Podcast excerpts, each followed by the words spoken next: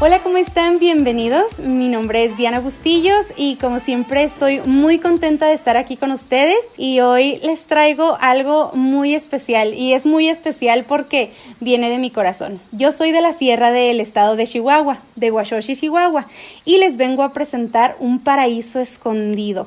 La verdad es que tienen que venir a conocerlo y no podría tener mejor invitado para invitarlos a que vengan a conocer a este lugar más que al señor Martín Solís. Él es el propietario de Cocoyome. Así es que bienvenido, Martín. Muchísimas gracias por recibirnos aquí. Estamos más que complacidos de estar aquí en este lugar tan, tan perfecto, tan hermoso, un paraíso, la verdad, que no, no debe de estar escondido. El mundo tiene que saber de este paraíso para que venga y lo visite. Martín, muchas gracias por la entrevista. Bien, buenas tardes Diana, bienvenidos a, este lugar, a Cocoyome. Eh, aquí con mucho gusto los recibimos, como recibimos a todas las personas que nos visitan. Eh, para compartirles eh, pues estas bellezas naturales que nos ha regalado la naturaleza, eh, y con mucho gusto las compartimos con ustedes. Y es que yo ya sabía de este paraíso hace un tiempo y yo dije, tenemos que compartir esto con, con el mundo. Así que platíquenos, Martín, ¿cómo es que nace Cocoyome? ¿En qué tiempo, en qué momento usted descubrió esta, este paraíso natural? Pues fue en el año 2004 cuando llego yo a este lugar, atraído por la belleza de la cascada. Fue en el verano del 2004 en ese tiempo no había ni siquiera camino por donde entrar, entrábamos caminando a pie.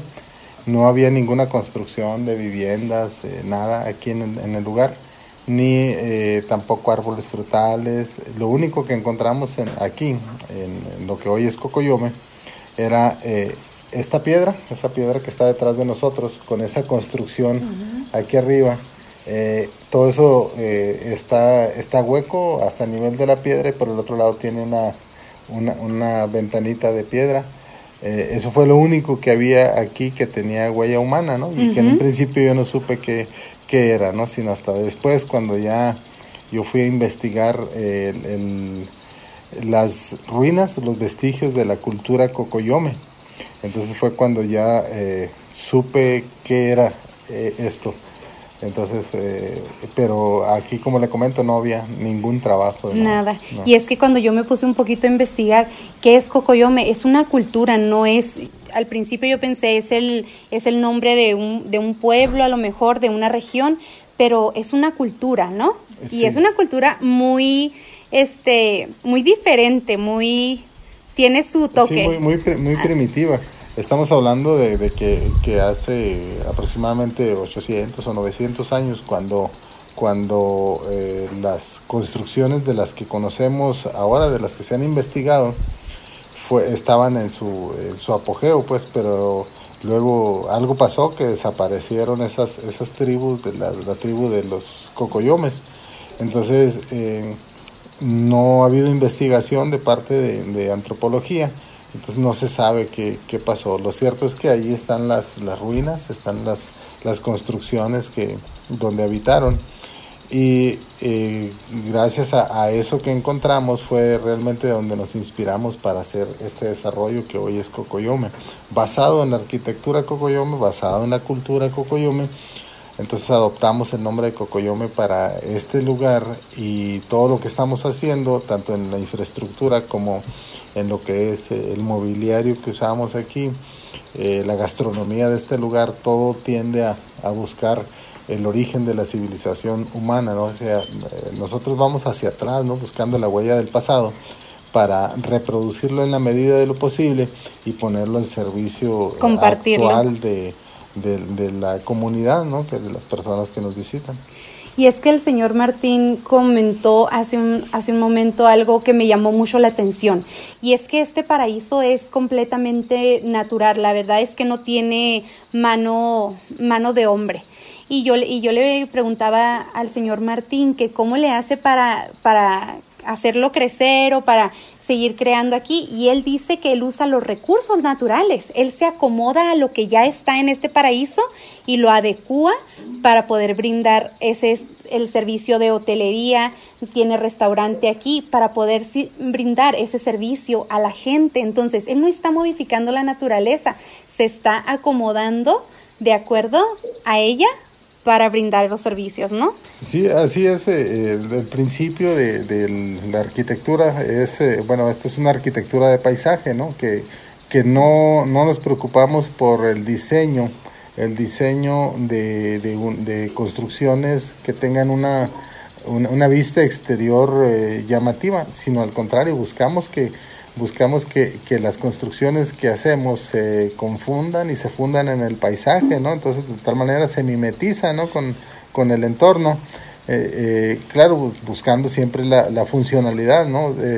pero no una forma en particular, sino que en realidad la forma la determina el terreno, la naturaleza, el, lugar, ¿no? Entonces, al final, eh, resulta que las construcciones, pues, no sabemos, de antemano no sabemos cómo van a quedar, sino hasta el final sabemos que, que, así quedó, ¿por qué? Porque la naturaleza así estaba, ¿no? Incluso, por ejemplo, el árbol que está allá, eh, aquel árbol está vivo todavía y quedó integrado en la, en la, construcción. En la construcción. Entonces, aquí el principio es respetar los elementos naturales que hay en, en el lugar y apoyarnos en ellos para crear estas construcciones. Y es que ahorita que estábamos dando un pequeño recorrido, nos adentramos hasta donde más pudimos llegar. ¿Usted sabe, Martín, cuántas cascadas, incluyendo las chiquitas, a la más inmensa que tiene, cuántas cascadas hay aquí en Cocoyome? Yo he contado 12 cascadas, 12, cascadas y cascaditas, ¿no? Y además las tinajas y las y los eh, las resbaladillas o toboganes que, que hay, pero todo ha sido labrado por la naturaleza, entonces pues es un, es una, es un corredor de, de, pequeñas cascadas y tinajas donde eh, pues prácticamente es un balneario natural. Es un balneario natural. Yo le preguntaba que si, que si se puede meter la gente, la que, la que se hospeda aquí, se puede meter a las cascadas y es que sí, en verdad es que pueden accesar a, a todo el parque, ¿no? No. Si se, si se gustan meter a nadar o si quieren nada más relajarse y estar ahí, está abierto para... Sí, no hay, no hay divisiones aquí, de hecho los límites los impone la naturaleza, pues hay lugares donde ya no se puede... Ya no podemos llegar. Pero pues esos están impuestos por la naturaleza, entonces aquí las personas que llegan pues realmente pueden pasearse por todo el, todo el parque y, y pues todo es para ellos, ¿no? Para que lo vengan a disfrutar. Más o menos a, qué distancia está Cocoyome de Washoshi y a qué distancia le quedaría a la gente de Chihuahua Capital. Bueno, de Chihuahua Capital hasta Washoshi son alrededor de 300 kilómetros eh, por carretera y de Huachochi a Cocoyome son 39 kilómetros. De esos eh, están pavimentados 35 y solamente 4 de terracería. Entonces aproximadamente de la ciudad de Chihuahua aquí a Cocoyome es no más de 5 horas, de Huachoche aquí como unos 45 minutos. No está nada lejos, así es que si usted anda aquí cerca, no deje de venir a Cocoyome. Y yo sé que usted tiene también aquí, em, es hotel también, es un resort.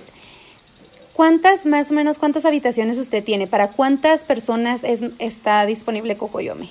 Sí, tratándose de, grupos de amigos o familias, eh, estamos hablando de alrededor de 35 personas son las que se pueden hospedar aquí en este lugar, que para nosotros se nos hace un, eh, grupo eh, ya considerable, en realidad a lo más que quisiéramos crecer nosotros es a, no más de 50 personas de poderlos atender. ¿Por qué? Para no perder nosotros el concepto ¿no? de, de una atención personalizada, de poder eh, acompañarlos en, en, toda su estancia aquí, de poder eh, brindarles los alimentos eh, producidos aquí mismo en, en, el lugar, como, como la trucha arcoíris, el, el aguacate, el aguacate para las comidas de aquí mismo producirlo, el queso orgánico también aquí mismo, el huevo ranchero también de nuestras propias gallinas. Y así todos los, todos los ingredientes de la cocina, el, el plan es producirlos aquí mismo de manera sana, ¿no? productos orgánicos. Entonces, por esa razón, eh, y por varios motivos no queremos crecer demasiado, sino llegar a un, a un punto de equilibrio donde podamos conservar ese principio de una alimentación sana para nuestros visitantes, de una atención personalizada y al mismo tiempo de nosotros eh, encargados de, atender a la gente, pues poder disfrutar eso, ¿no? De poder interactuar con las personas que nos visitan y, y, que, no, y que no sea esto un estrés, el, el, y un estrés y un cansancio, pues, el, el, atender a las personas, sino que realmente que sea algo que podamos disfrutar. Y seguirlo como manteniendo exclusivo, ¿verdad? No eh, que se... No que llegue un momento en que esté aquí lleno, sino que a cada, a cada persona cada persona disfrute el, el, espacio y el tiempo aquí, ¿no? Sí, eh, lo digo por varias razones, por, por el bien de la gente que nos visita y también por el bien de nosotros que, de poder disfrutar el atenderlo, ¿no? Entonces, no, por esa razón no queremos crecer mucho. ¿Qué tipo de platillos ofrecen en el restaurante de aquí? Porque es lo que sigue, ya verdad, después de esta caminada ya estoy hambrienta y dígame qué tipo de platillos ofrecen aquí. Ah, bien, la trucha, la trucha que producimos aquí mismo en los estanques que vimos ahorita, esa la, la servimos como ah, así, la presentación que, la preparación que hacemos es la trucha asada al carbón. El otro platillo que ofrecemos es la costilla de puerco, adobada en chile colorado, asado al, carbón. Eh, luego también el otro platillo que es muy regional es el caldillo de carne seca con papas, que es muy, muy típico, de, La, de la sierra. Eh, todo eso, claro, acompañado de sus tortillas de nixtamal recién hechas, del aguachile con, con arí, eh, de las aguas frescas naturales de aquí mismo. Por ejemplo, ahorita ofrecimos la, el agua de lechuga, ¿no? El agua de lechuga, la verdad, es lo que me gusta, que son cosas muy de aquí. Yo no había probado el agua, el agua de lechuga y la verdad es muy fresca y muy rica, ¿no? Muy rica. Sí, y luego también pues va acompañado de eh, eh, depende de la temporada, ¿no? Cuando hay bayusas, por ejemplo las bayusas, que es la flor de maguey, la flor de maguey que la cocemos y luego se guisa con chile colorado, le ofrecemos como una entrada, ¿no? Para, para ir, ir, ir, eh, comiendo algo antes de que llegue el platillo. Y cuando es temporada de aguacates, pues el aguacate de aquí mismo lo, lo ofrecemos a la mesa como un entremés. pero ahorita como ni hay bayusas, ni hay... De hecho apenas va a empezar a haber bayusas y, no hay aguacate, se nos terminaron hace unos días. Entonces lo que estamos ofreciendo es queso orgánico, ¿no? Queso orgánico para ir taqueando mientras llega el platillo. Y luego, eh, pues obviamente unos frijoles, unos frijoles eh, con pozole, el munipozole. No, eso yo no lo he comido en otro lugar más que en Washoshi, los ah, frijoles con ah, pozole. Ah, Entonces también los ofrece aquí. Sí, los ofrecemos aquí guisados con manteca de puerco y eso va, es como guarnición del, del, del platillo. Eh, el, al final le ofrecemos eh, un postre, un postre que es de, trigo, es como un atolito de trigo, que también le, ha gustado mucho a la, gente.